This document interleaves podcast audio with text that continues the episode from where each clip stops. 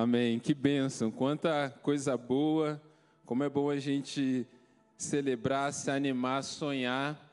É, já vivemos tantas coisas é, nesse ano e ainda tem muito mais para viver, ainda tem muitas coisas que Deus quer fazer e isso é bom demais. Eu queria te convidar já você ficar de pé novamente por um momento.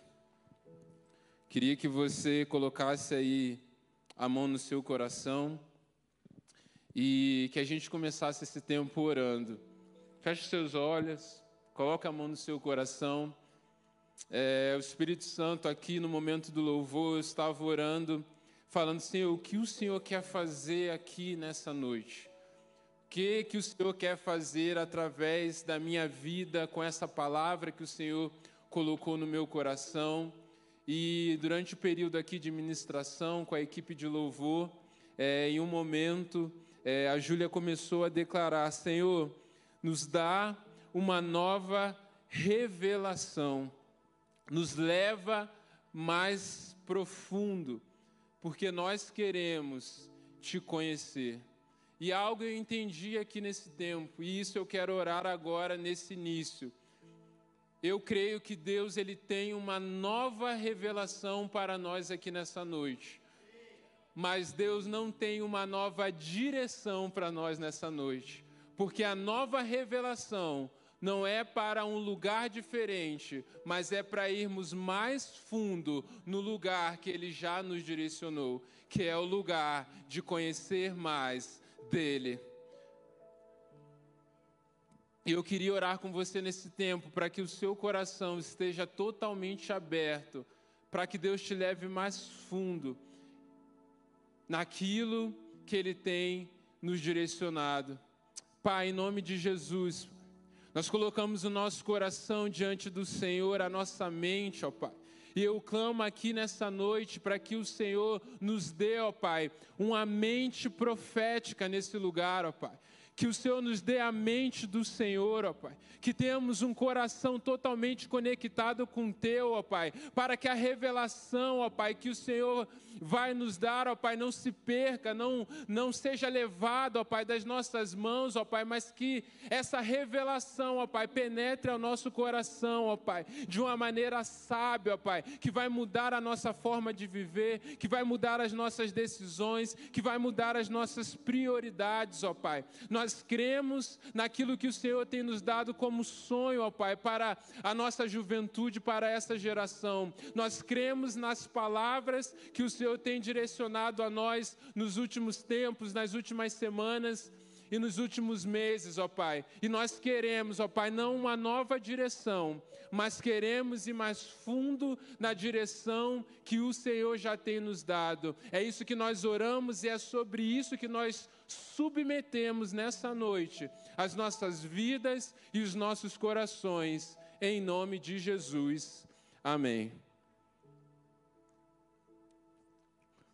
Queria que você abrisse então a sua Bíblia no livro de Êxodo, capítulo 33, é o segundo livro da Bíblia, então tá bem fácil aí para você achar. Se você não está com Bíblia, você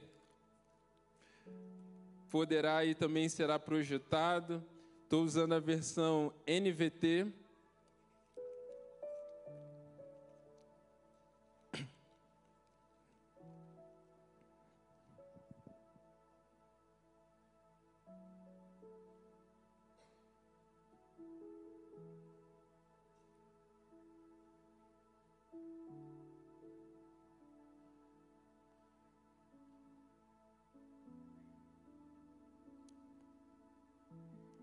Então vamos lá. Êxodo 33, nós vamos ler. Eu vou direcionar aqui os versículos. A gente vai fazer uma leitura é, que eu vou direcionar os versículos. A gente vai pular alguns. Eu vou focar nos versículos aqui que está embasado aquilo que a gente vai falar, tá? Então, primeiramente, a gente vai ler do 1 ao 3. Então, Êxodo 33, a partir do versículo 1, diz assim. O Senhor disse a Moisés: Ponha-se a caminho junto com o povo que você tirou da terra do Egito. Subam à terra que eu jurei dar a Abraão, Isaque e Jacó, dizendo: Darei esta terra a seus descendentes. Enviarei um anjo à sua frente para expulsar os cananeus, os amorreus, os ititas, os ferezeus, os heveus e os jebuseus. Subam à terra que produz leite e mel com fartura, mas eu não viajarei no meio de vocês, pois são um povo teimoso e rebelde. Se eu os acompanhasse, certamente os destruiria ao longo do caminho. Agora, versículo 7. Moisés costumava montar uma tenda fora do acampamento, a certa distância dele, e a chamava de tenda da reunião. Quem quisesse fazer uma petição ao Senhor, ia até a tenda, fora do acampamento. Agora, versículo 11. Ali o Senhor falava com Moisés face a face, como quem fala com um amigo. Depois Moisés voltava ao acampamento, mas seu jovem auxiliar Josué, filho de Num, ficava na tenda. Então Moisés disse ao Senhor: Tu me ordenaste, leve este povo, mas não disseste quem enviaria comigo. Declaraste: eu o conheço pelo nome e me agrado de você. Se é verdade que te agradas de mim, permita-me conhecer teus caminhos, para que eu te conheça melhor e continue a contar com teu favor. Lembra-te de que esta nação é teu povo. O Senhor respondeu: Acompanharei você pessoalmente e lhe darei descanso. Então Moisés disse: Se não nos acompanhares pessoalmente, não nos faças sair deste lugar. Se não nos acompanhares, como os outros saberão que meu povo e eu contamos com teu favor? Pois é a tua presença em nosso meio que nos distingue. Teu povo e eu de todos os outros povos da terra. O Senhor respondeu a Moisés: Certamente farei o que me pede, pois me agrado de você e o conheço pelo nome.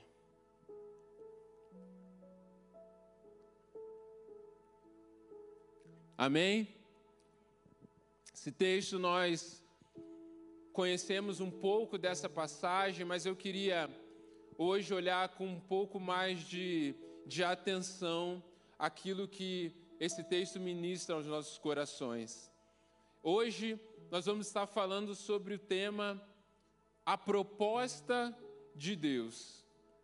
Porque o texto que nós lemos começa com Deus fazendo uma proposta a Moisés dando um direcionamento, chamando Moisés a, uma, a um objetivo que Deus tinha, a uma missão que Deus tinha para aquele povo.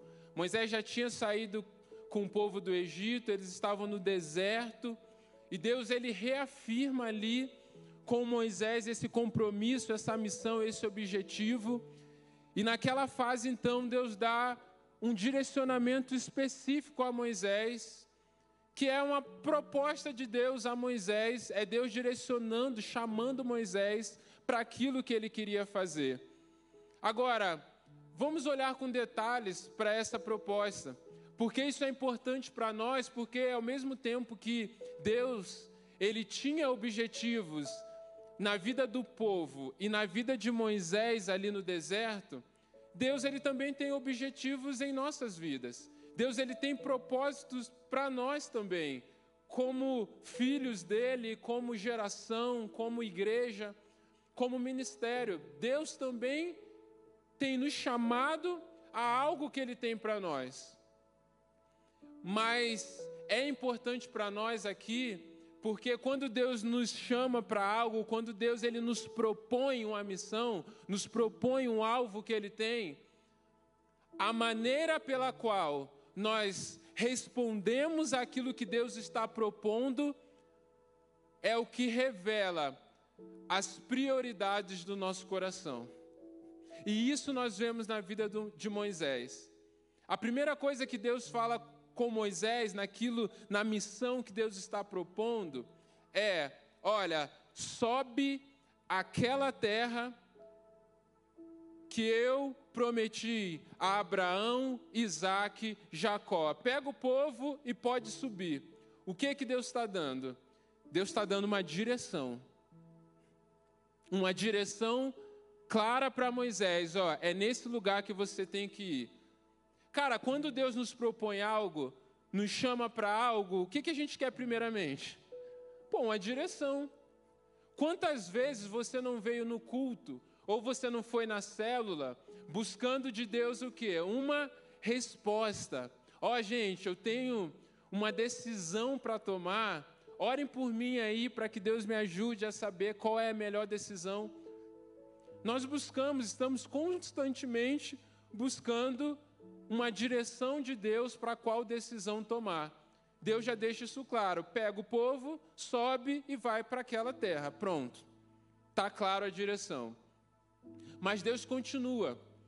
Deus fala assim: Eu vou enviar um anjo à sua frente e todos os povos, todos os Zeus que vai estar lá, Jebuseus, Eveus e um monte de Eus que vai ter lá, que são os inimigos, eu enviarei um anjo na sua frente para derrotar todos os seus inimigos. Ou seja, Deus deu a direção, mas Deus propõe algo a mais. Não é só a direção e chega lá você vai se virar.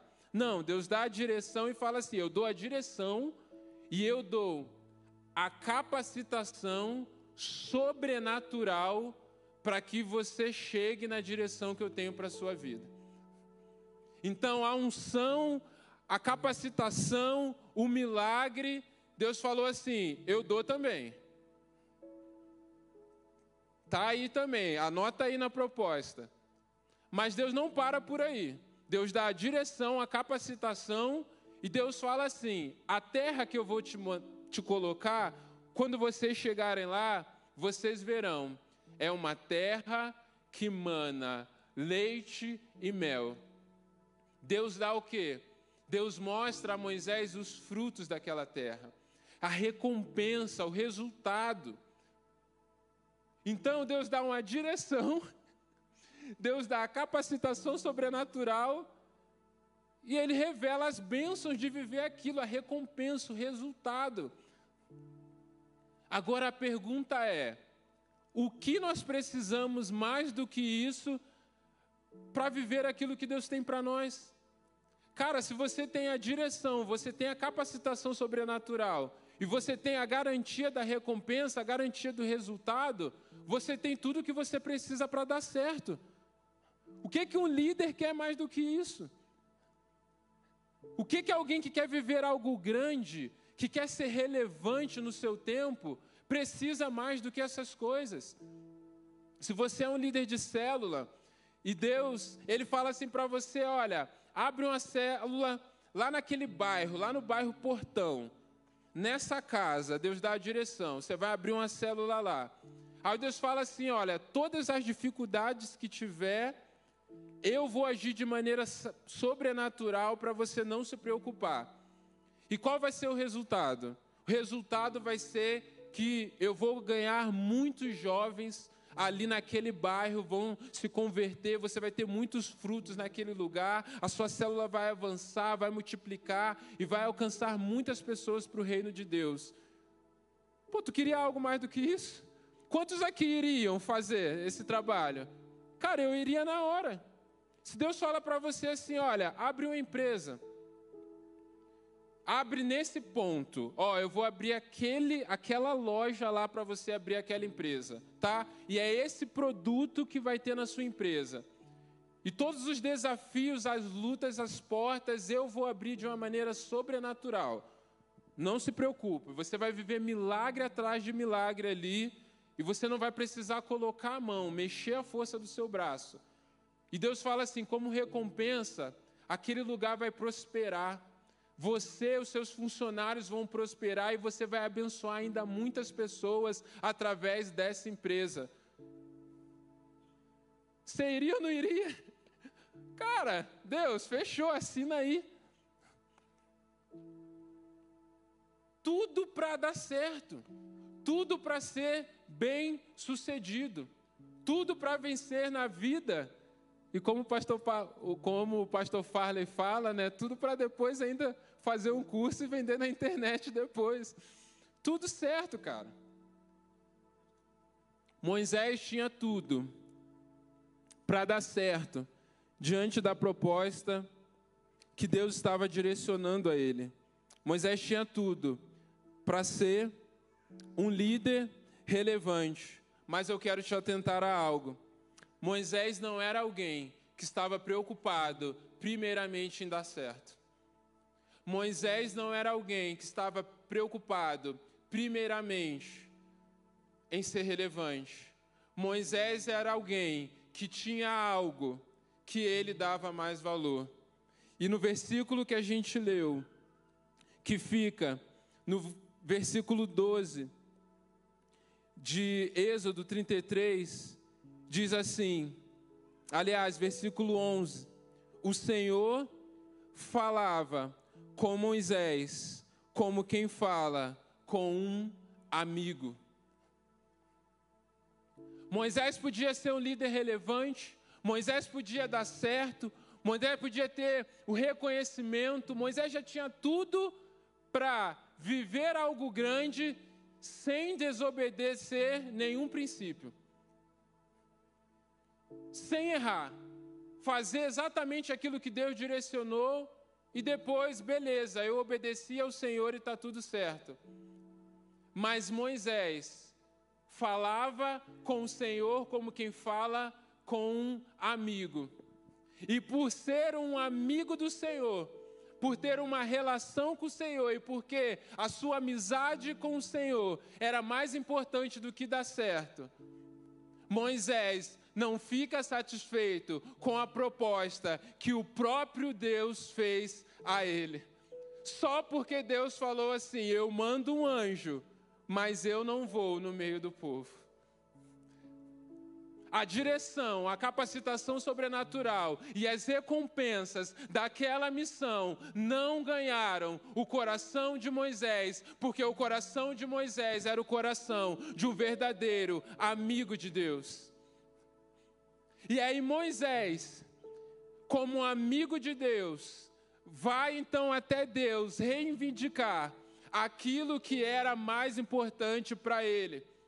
E a gente vai ver o argumento, a fala de Moisés para o seu Senhor, que está no versículo 12 ou no 13, que diz assim: Moisés diz: Permita-me conhecer os teus caminhos, para que eu te conheça melhor. Sabe qual é a diferença de Moisés? É que Deus já tinha dado um caminho para Moisés. Moisés, eu estou te propondo um caminho. Moisés diz assim: Não, não, Senhor. Eu quero conhecer os teus caminhos. Para quê? Para que eu dê certo? Não, para que eu te conheça melhor. Moisés não estava satisfeito em apenas Deus ter um caminho para ele, mas um caminho que Deus não estaria ali presente, que a presença manifesta do Senhor não estaria lá. Então Moisés muda a lógica da conversa. Moisés já tinha um caminho, sobe e vai até aquela terra. Mas Moisés fala: Senhor, revela-me os teus caminhos. Eu quero saber para onde o Senhor está indo. Isso é mais importante para mim. Agora, o que fica para nós é: quantas vezes a gente quer saber, Senhor, o que, que é para eu fazer. Senhor, responde qual é a decisão que eu tenho que tomar para as coisas acontecerem melhor. Senhor, derrama unção sobre a minha vida, me capacita de maneira sobrenatural para eu cumprir o meu propósito, para eu ser o líder que o Senhor quer, me dá dons. Quantas vezes a gente chega para o Senhor reivindicando as promessas, as bênçãos. Senhor, o Senhor me prometeu, o Senhor me abençoa. Senhor, provê isso na minha vida. Porque nós queremos o quê? Que Deus nos dê uma direção, que Deus capacite naquela direção e que a gente tenha recompensas dessa direção. Agora a pergunta é: quantas vezes nós deixamos de lado os nossos caminhos e falamos, Senhor, eu quero conhecer os teus caminhos. Eu quero conhecer aquilo que o Senhor está fazendo. Eu quero conhecer a direção que o Senhor está indo. Porque viver na tua presença, estar com o Senhor, é mais importante do que dar certo, é mais importante do que ser bem-sucedido, é mais importante do que ser usado. Porque eu quero ser um amigo do Senhor. Revela-me os teus caminhos. Para quê? Para que eu te conheça melhor. É isso que Moisés queria. Mas às vezes, nós queremos sim uma revelação do Senhor. Nós queremos que o Senhor fale conosco. Nós queremos entender mais da palavra dele. Porque nós queremos ter o que? Entendimento. Nós queremos entender o que é para fazer pra, e a gente vai ser bem sucedido. Nós queremos ter o um entendimento de uma informação, porque nós possamos, podemos ensinar, podemos dar palavras às pessoas, mas a questão é entender e conhecer não são a mesma coisa. E nós muitas vezes corremos o risco de pedirmos muitas respostas e até entendermos bastante coisas que Deus está direcionando, e mesmo assim não o conhecermos. Porque esse entendimento muitas vezes não gera em nós um desejo por um relacionamento. Eu vou usar o exemplo. Por exemplo, quando talvez você já ouviu falar de que algum jovem, algum amigo, ah, poxa, essa pessoa, às vezes, ela cresce na igreja, ela é uma boa pessoa, ela tem um perfil de vida, ela segue os caminhos da família. Mas aí, essa pessoa entrou na faculdade, e quando chegou na faculdade, essa pessoa começou a ouvir ideologias, começou a ouvir coisas que o professor falava, começou a ouvir um pensamento cético, e agora essa pessoa não acredita mais em Deus, se tornou uma pessoa racional. E a gente entende que foram os professores de faculdade que roubaram a fé daquela pessoa. Agora, eu quero te fazer algumas perguntas. Quantos aqui gostam de churrasco? Beleza, a maioria. Se eu falar para você assim, olha, churrasco é muito ruim. O sabor do churrasco é terrível. Não come churrasco não, porque é muito ruim. Come não. Quantos aqui vão parar de comer churrasco porque eu falei que é ruim? Quantos aqui vão acreditar que churrasco é ruim? Ninguém? Se eu falar para você, olha, esse microfone, ele é branco. Quantos aqui vão acreditar que ele é branco? Tem uns que são meio, às vezes tem. Tem uns que às vezes chegam as cores meio diferentes. Você não vai acreditar. Por quê? Porque você está vendo que esse microfone é preto. Sabe por que você não vai acreditar que o churrasco que você come é ruim só porque eu estou falando? Porque você já comeu. Quantos professores de faculdade precisam para te convencer que churrasco é ruim? Quantos professores de faculdade precisam para te convencer de que esse microfone é branco? Nenhum, porque você já teve uma experiência que é suficiente para que você conheça essa cor, você conhece o sabor do churrasco. Então o problema não é o excesso de mentira, o problema é a ausência de verdade, que é produzido não por um entendimento teórico, mas por um relacionamento, por uma experiência verdadeira de conhecer. Se eu conheço ao Senhor, não importam os argumentos contrários, eu sei quem Ele é, e eu sei porque eu sou um amigo dele. Agora, se eu só entendi uma teoria, algum argumento pode mudar a minha opinião, porque eu apenas entendo aquilo que eu ainda não conheci. Certa vez um fariseu chamado Nicodemos, isso está no Evangelho de João, capítulo 3, ele chega para Jesus perguntando: "Mestre, como você faz esses milagres? Como você faz essas coisas?" Porque quem eram os fariseus? Mestres da lei. Só que o fariseu eram aqueles que achavam que entendiam aquilo que certamente eles não conheciam. E aí, Jesus fala assim: olha, é necessário nascer de novo. É necessário que você nasça da água e do espírito. E aquele fariseu, ele buga na hora. Como assim eu tenho que entrar de novo no ventre da minha mãe para nascer de novo? E aí Jesus diz: Olha, o vento sopra onde quer. Você não sabe de onde ele vem, você não sabe para onde ele vai, mas você ouve o seu som. E Jesus está falando exatamente sobre isso. Porque os fariseus, aquilo que eles entendiam, eles controlavam.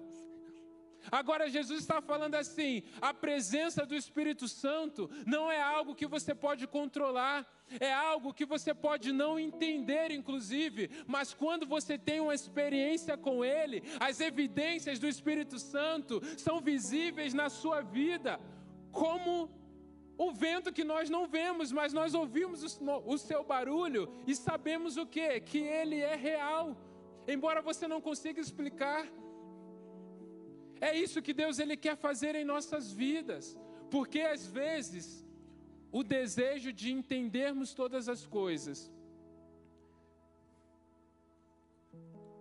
e o desejo de termos todas as respostas é porque não estamos preparados para entregarmos o controle de maneira total.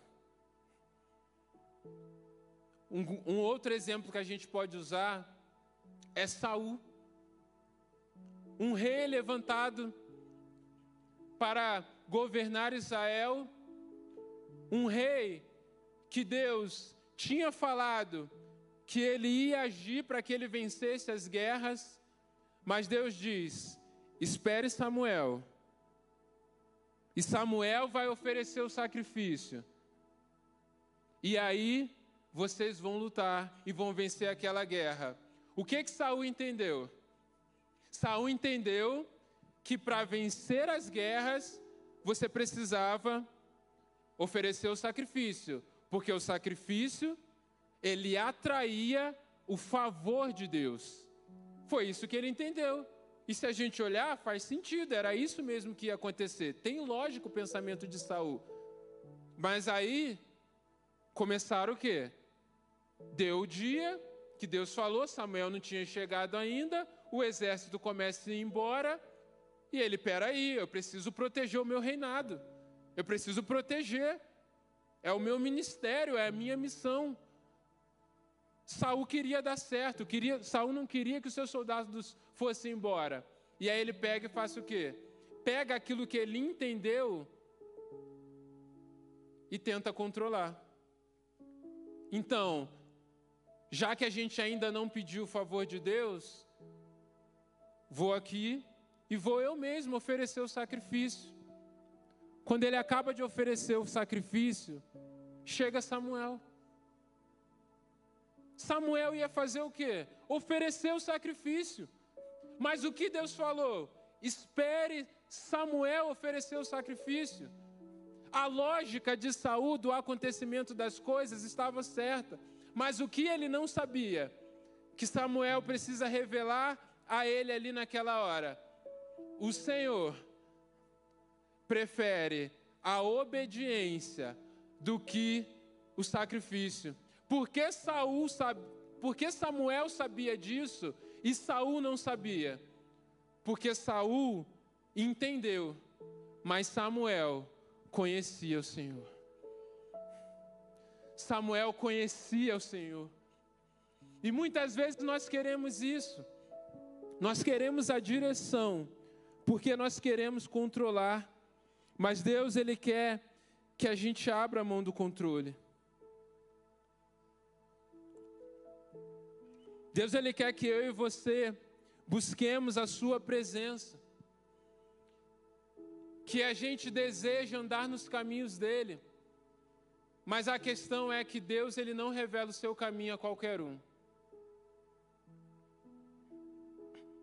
Deus ele não revela o seu caminho a todos. É diferente Deus falar para você assim, olha, faz isso e Deus falar assim: eu estou fazendo isso no ambiente, no contexto que você está inserido. E eu vou mostrar para você por que, que é diferente. Deus ele falar sobre o que ele está fazendo e Deus responder aquilo que nós estamos perguntando para ele que é para a gente fazer. Evangelho de João, capítulo 15, versículo 15.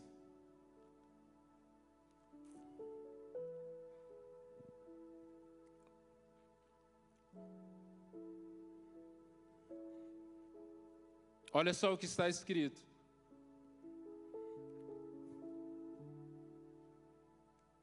Já não os chamo de servos, porque o servo não sabe o que o seu senhor faz em vez disso, eu os tenho chamado amigos, porque tudo o que ouvi de meu Pai eu tornei conhecido a vocês. Cara, Deus abriu a minha visão sobre esse texto essa semana, porque não é incomum a gente entender errado a diferença do servo, do escravo aqui, para um amigo de Deus, a nível de revelação. Sabe o que a gente pode entender? É que a diferença do amigo para o servo é que o amigo recebe mais revelação do que o servo. O amigo de Deus, Deus fala muito com o amigo dele, e Deus fala pouco com os escravos dele. Só que não é isso. O texto não fala sobre o quanto Deus fala. O texto fala sobre o que Deus fala. O que o texto diz que o servo não sabe, não é o que ele é para fazer. O servo sabe o que ele é para fazer. Porque senão não tem como ele fazer. Agora, o que é que o servo não sabe e que o amigo sabe? O que o seu Senhor está fazendo. Essa é a diferença. O servo, se você dá uma lista de tarefa para ele, ele pode simplesmente ir lá executar. Agora, o amigo, é Deus falando assim: eu estou indo para aquele lugar, eu estou indo naquela direção. E o amigo não precisa de uma lista de tarefa, porque o amigo quer estar com o seu amigo. O amigo diz assim: se o Senhor está indo para lá, se esse é o seu caminho, eu estarei junto. Por quê? Porque eu quero estar perto. Eu quero estar com o Senhor.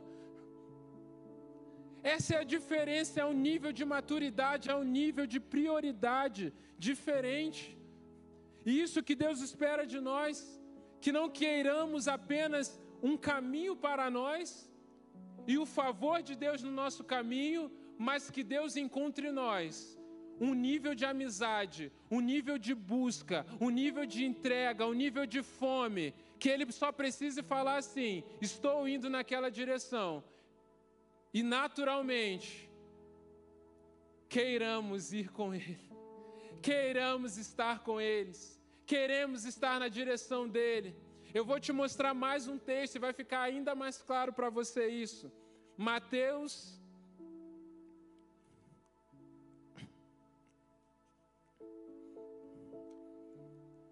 Evangelho de Mateus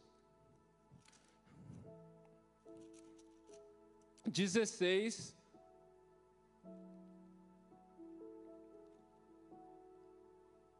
versículo 15.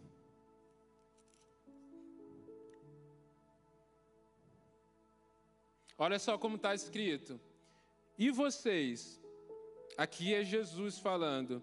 Perguntou ele: Quem vocês dizem que eu sou? Aí Simão Pedro respondeu: Tu és o Cristo, o Filho do Deus vivo. Respondeu Jesus: Feliz é você, Simão, filho de Jonas, porque isso não foi revelado a você por carne ou sangue, mas por meu Pai que está nos céus. Fica claro aqui que Pedro recebeu uma revelação especial vinda do próprio Deus para conhecer quem Jesus era, diferente do que o povo falava sobre quem Jesus era, ou seja, ele revelou que de fato ele conhecia Jesus. Mas eu não quero me ater aqui agora. Eu quero me ater ao que aconteceu depois desse encontro. Versículo 21 de Mateus 16 desde aquele momento. Eu quero que você repita, fale, desde aquele momento.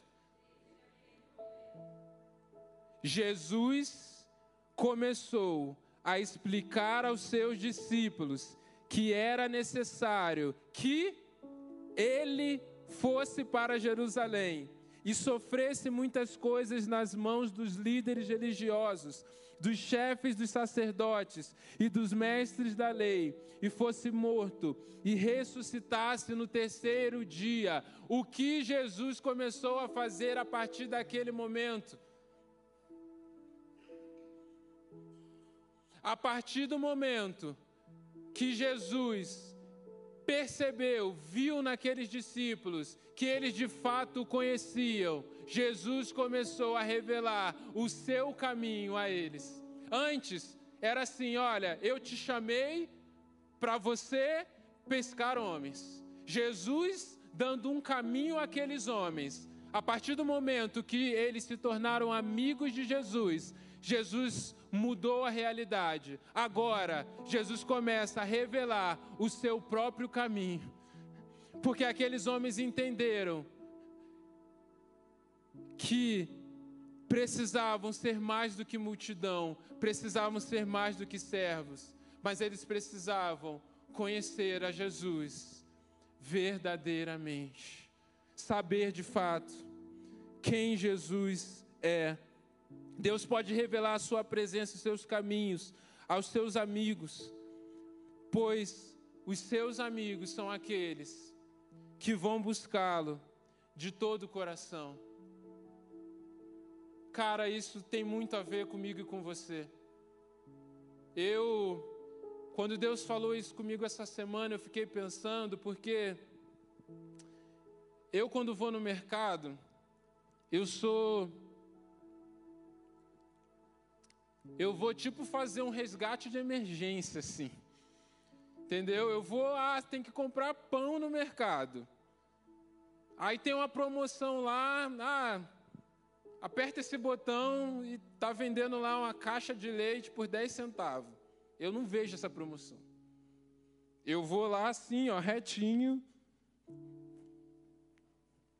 Seis pães. Sai. É um resgate só. Eu só vou cumprir o objetivo. A Jaqueline não. A Jaqueline, ela vai para um tempo de contemplação, assim. Então ela passa ali no meio das frutas, dos legumes, parece que ela está passeando assim no jardim do Éden, assim. Aquela coisa assim, passear.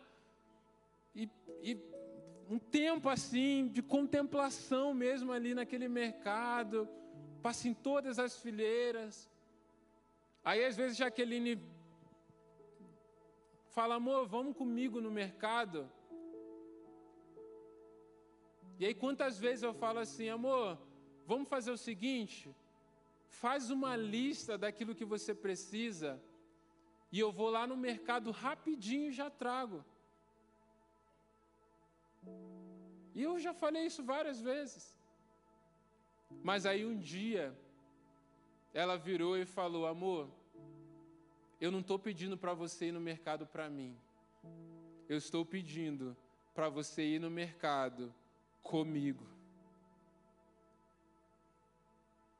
Aí eu falei, uau, isso que dá casar com a profetisa, né?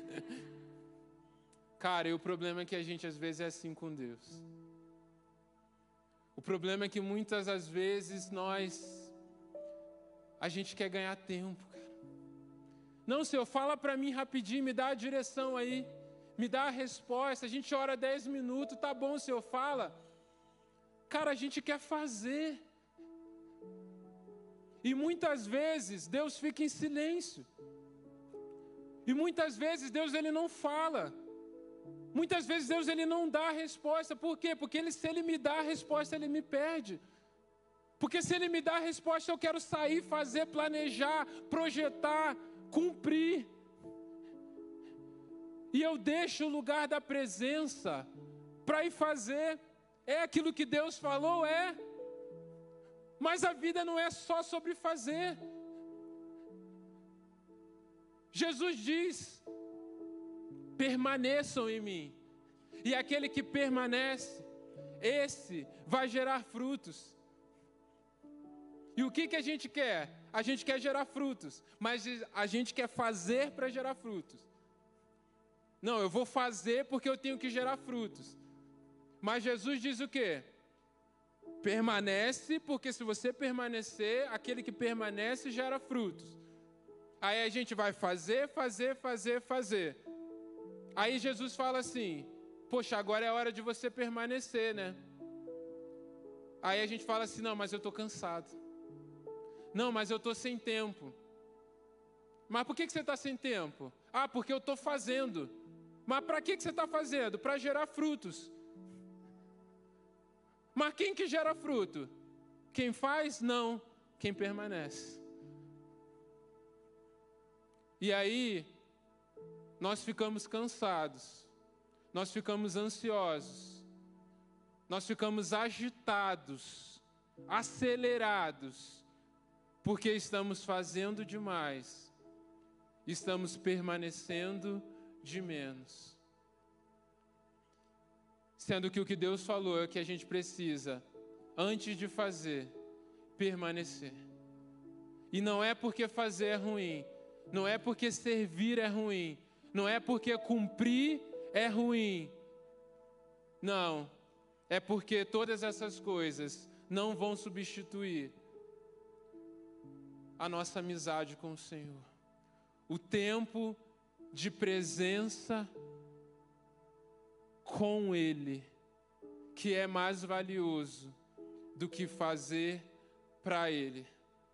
Se estivermos com Ele, poderemos fazer também para Ele, mas com Ele. E é isso que o Espírito Santo quer gerar no nosso coração.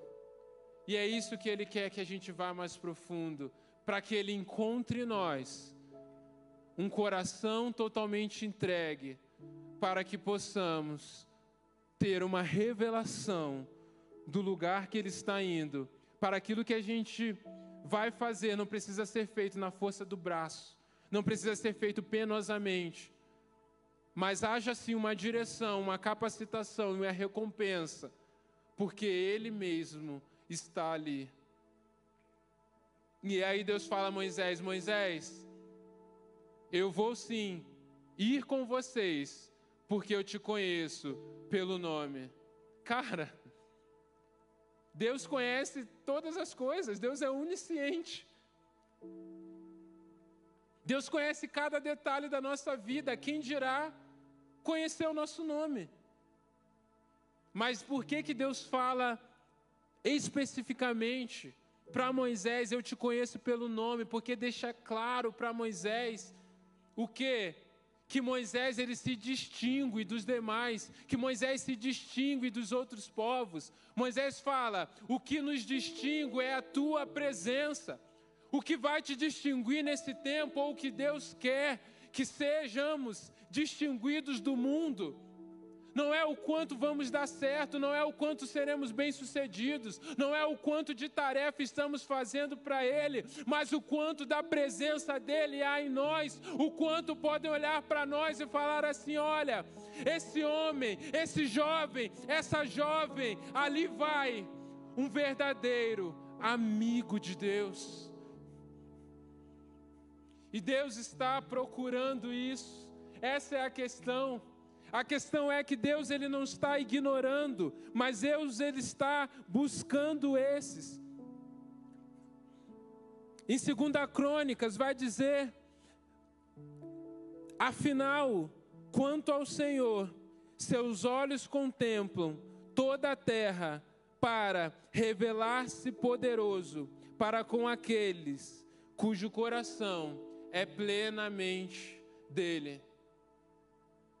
Os olhos do Senhor estão sobre toda a terra e Ele está procurando aqueles que o coração estão totalmente entregue a eles, aqueles que abriram mão do controle, aqueles que não estão ansiosos para fazer, aqueles que não estão tentando fazer do encontro com Deus um lugar para você ganhar tempo, para as coisas acontecerem mais rápido. Deus está procurando esses. E eu mostro para você que não existe tempo maior, você não vai conseguir ganhar um tempo mais precioso do que um tempo na presença dEle. A própria Bíblia diz que o melhor tempo que você pode ganhar é buscar conhecer a Deus. Porque a palavra de Deus diz: a vida eterna é esta. E qual é a vida eterna? Conhecer a Cristo. Então, qual é o grande presente da vida eterna? De um tempo e de uma qualidade de vida que não termina? Conhecer ao Senhor. E a gente está tentando ganhar tempo fazendo coisas, e esquecendo do tempo mais precioso que nós temos na presença. Se nós queremos transformar o mundo, se nós queremos mudar realidades, tudo isso vai passar por uma postura de entrega. E eu vou usar três versões da Bíblia, agora dessa vez, para deixar claro isso que eu estou falando. Em Romanos 12, versículo 2, tem um versículo que a gente conhece muito. Não vos conformeis com este século, mas transformai-vos pela renovação da vossa mente. Cara, a gente quer transformar o mundo. A gente quer mudar realidades. A gente quer ver as coisas diferentes. Só que no primeiro versículo é o fundamento para o segundo. E o Romanos 12, no versículo 1, diz assim, ó. Na versão Almeida, revista atualizada, está escrito dessa forma: Rogo-vos, pois, irmãos, pelas misericórdias de Deus, que apresenteis o vosso corpo como sacrifício vivo. Apresenteis. Agora, na versão NVI. Portanto, irmãos, rogo-vos pelas misericórdias de Deus que se ofereçam em sacrifício vivo Agora eu vou usar na versão NVT. Portanto, irmãos, suplico-lhes que entreguem seu corpo a Deus por causa de tudo aquilo que ele fez por vocês. Três versões, mas a palavra, a revelação para nós é a mesma. E eu queria encerrar com esse texto, trazendo essas, talvez três dimensões que a gente consegue olhar para uma mesma revelação. Porque quando eu penso em, em apresentar, apresentar também tem a ver com, é como se fosse um, um alistamento, sabe? Quando você faz 18 anos e você precisa ir lá no exército, você fala o quê? Eu tenho que me apresentar. Então eu fui chamado a algo e eu tenho que me apresentar. É como Davi se apresentou para lutar com Golias. É assim, uma postura ativa. Eu estou aqui para gastar a minha vida nisso. Foi aquilo que Davi fez, ele se apresentou para algo. O segundo, na segunda versão, está oferecer. Oferecer ao meu coração é como se fosse algo que não é tomado de você. Quando você é criança e você está com algo que você quer muito, mas você passa na frente de uma outra criança, aí a sua mãe fala assim: ó, oferece para ele. Aquilo que é tomado de você à força, você não está oferecendo. Porque oferecer é a partir de um ato voluntário. É a partir de uma postura sua.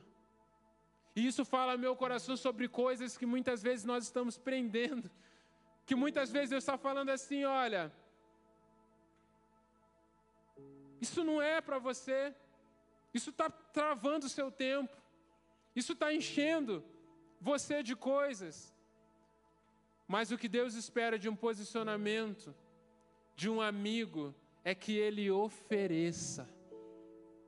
Então, além de se apresentar, Deus quer que você ofereça voluntariamente a Ele. E o terceiro é uma entrega. E entrega aqui é como um sacrifício que você coloca, que você separa, e aquele sacrifício, aquilo que você colocou, não é mais seu, não tem volta. Você tirou as mãos, você entregou o governo, você entregou o domínio. Apresentei os vossos corpos como sacrifício. Ofereçam, apresentem, entreguem. Não é mais seu, mas você separou para algo. E você não toma mais aquilo de volta para você. A única maneira de nós transformarmos o mundo é se separarmos a nossa vida para a presença de Deus, para a intimidade com Ele e entendermos que não tem mais volta, que não tem mais outro alvo, que não tem mais outra prioridade a não ser buscar e se entregar totalmente a Ele. Cara, eu não estou com pressa porque eu creio que essa revelação pode mudar as nossas vidas. Eu, eu, eu poderia citar outros textos aqui que vai falar sobre a mesma coisa. Qual é a resposta de Jesus para aqueles que estão ansiosos? Ansiosos com aquilo que vão comer, ansiosos com o futuro, aquilo que vão vestir ansiosos com aquilo que vão beber. A resposta de Jesus não é uma solução, a resposta de Jesus é o que? Uma busca. Você está ansioso, então busque em primeiro lugar o reino dele. Ou seja, separe a sua vida para o Senhor, entregue o seu corpo como sacrifício vivo. É isso que Deus está te chamando. E eu queria que nesse tempo, enquanto o ministério de louvor sobe aqui, que você tomasse uma postura, que você tomasse uma ação ativa, diante da agitação, diante da tentação do controle, diante do desejo de ganhar tempo, diante de qualquer prioridade que possa estar tentando e tomando o seu coração. Deus espera de você porque Deus liberou para que você faça isso. Deus te deu a autoridade e o direito. Quando Jesus ele rompe o véu, ele está dizendo: agora você pode se entregar, agora você pode se colocar, agora você pode oferecer o seu corpo como sacrifício. E o chamado, a proposta que Deus está fazendo para você hoje, não é uma lista de tarefas, mas é um véu aberto para que você entre na presença dEle e permaneça e habite, e você se torne um verdadeiro amigo do Senhor. Como eu falei no começo, na minha vida essa palavra é uma nova revelação, mas não é uma nova direção. É Deus batendo de novo no, prego para que ele cave mais fundo no mesmo lugar, e esse lugar é a presença, é um lugar de intimidade com Ele.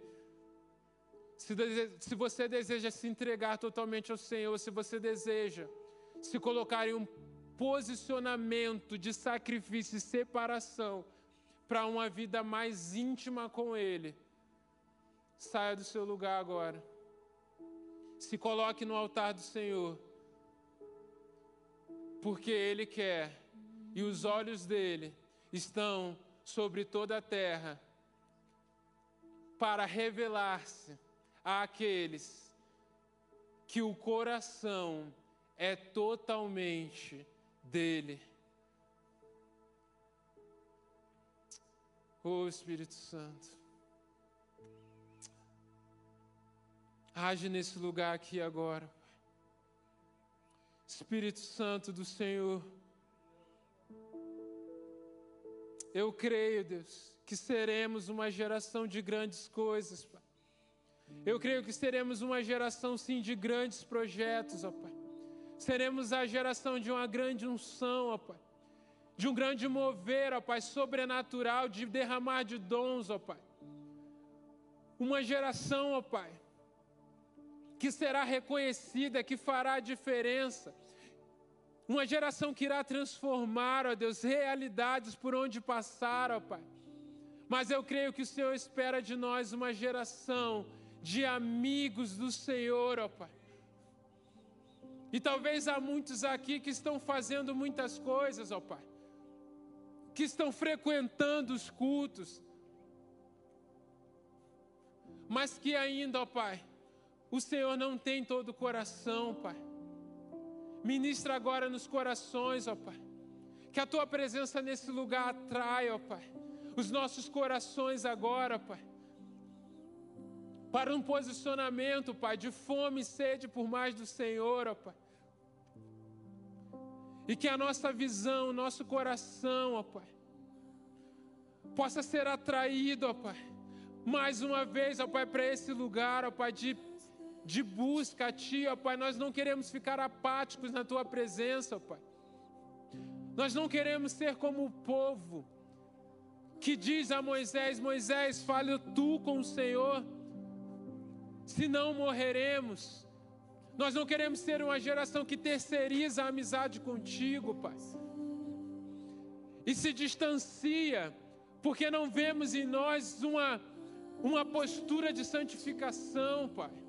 Não, nós queremos estar na tua presença, porque é na tua presença que somos mais fortes, é na tua presença, ó Pai, que o desejo de estar contigo é maior do que o desejo pelo pecado, Deus. Em nome de Jesus, ó Pai. Nós não queremos mais ser como crianças, ó Pai, que precisamos perguntar todo dia o que queremos fazer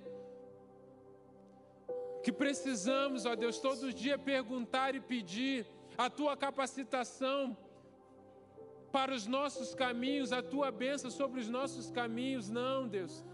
Nós queremos, ó Pai, sermos próximos do Senhor de maneira, Pai, em que basta o Senhor nos revelar aquilo que o Senhor quer fazer, de que basta o Senhor revelar a para onde o Senhor está indo e o nosso coração já é atraído para esse lugar e viveremos algo muito maior do que temos vivido até hoje. O Senhor está mudando estações em nossas vidas, ó Pai. E nós não mudamos estações se não mudarmos prioridades, ó Pai. E não mudamos prioridades se não mudarmos as decisões que estamos tomando. Nós não queremos que prioridade seja plural. Nós queremos que prioridade seja algo singular. E sendo singular, só há um lugar, e o lugar é o Senhor, Pai. Nós não queremos prioridades, nós queremos uma prioridade, ó Pai. Estar na tua presença, habitar em ti, ó Pai, e sermos teus amigos, e que todo o resto esteja em segundo lugar, ó Pai. Porque entendemos, ó Pai, que é isso que vai nos distinguir nesse tempo que estamos vivendo. Não é o quanto entendemos sobre o Senhor, mas é o quanto o conhecemos de verdade, Pai. Em nome de Jesus, Senhor. Os teus filhos estão aqui agora no altar, ó Pai. E eu creio que muitos chegaram aqui com as mãos cheias de ansiedades, de preocupações, ó Pai. Talvez alguns estão inseguros sobre o futuro, sobre aquilo que vão conseguir realizar, ó Pai.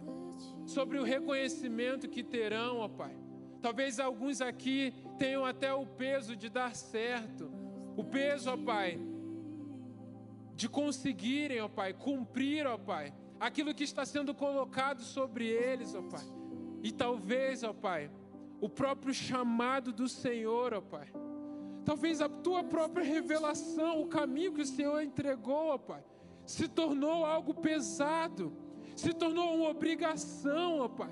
Se tornou como algo que está indo no automático, ó Pai.